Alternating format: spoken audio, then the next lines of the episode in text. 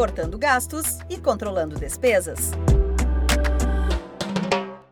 Você sabia que a gestão de mercadoria pode impactar diretamente no caixa e nas finanças da empresa? Ter um volume grande de produtos em estoque significa que você gastou dinheiro em itens que não têm saída e que esses recursos estão deixando de circular em outros setores do negócio. Por isso, acompanhar o fluxo de mercadorias é fundamental. De acordo com a especialista do Sebrae São Paulo, Adriana Montoro, essa medida permite que o empreendedor crie estratégias de venda, planeje compras corretamente e faça boas negociações com com fornecedores.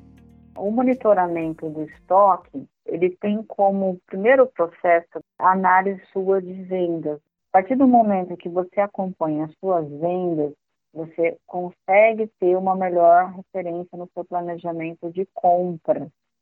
Então, o estoque, ele tem uma relação muito forte com a venda e com a compra de produtos. Como que eu vou monitorar isso ao ponto de eu ter um estoque suficiente para vender e não ter um excesso de estoque para que ele fique parado. Então, é muito comum que vocês tenham um relatório gerencial de estoque, de vendas, a quantidade de itens vendidos por mês. Essa quantidade de itens que você trabalha vendidas por mês faz com que vocês tenham uma previsão de estoque mínimo e máximo.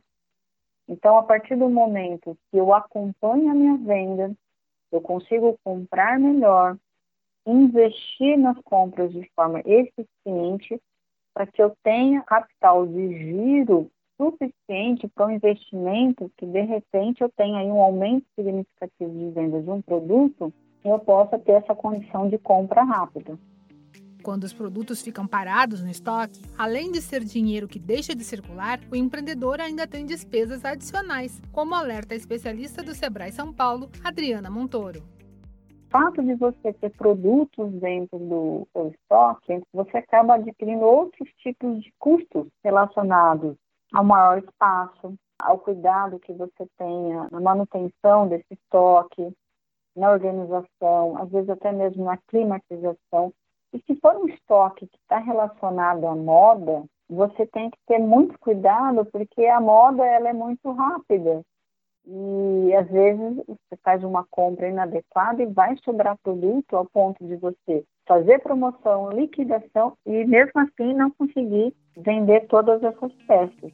Para quem precisa de ajuda para enxergar oportunidades de estoque e fazer uma reorganização para manter o giro das vendas, o Sebrae disponibiliza diversos conteúdos e capacitações gratuitas. É só acessar o site sebraesp.com.br, buscar por controle de caixa e aprender ainda mais sobre o assunto. No último episódio da nossa série, você vai conferir dicas para lidar com a inadimplência na empresa.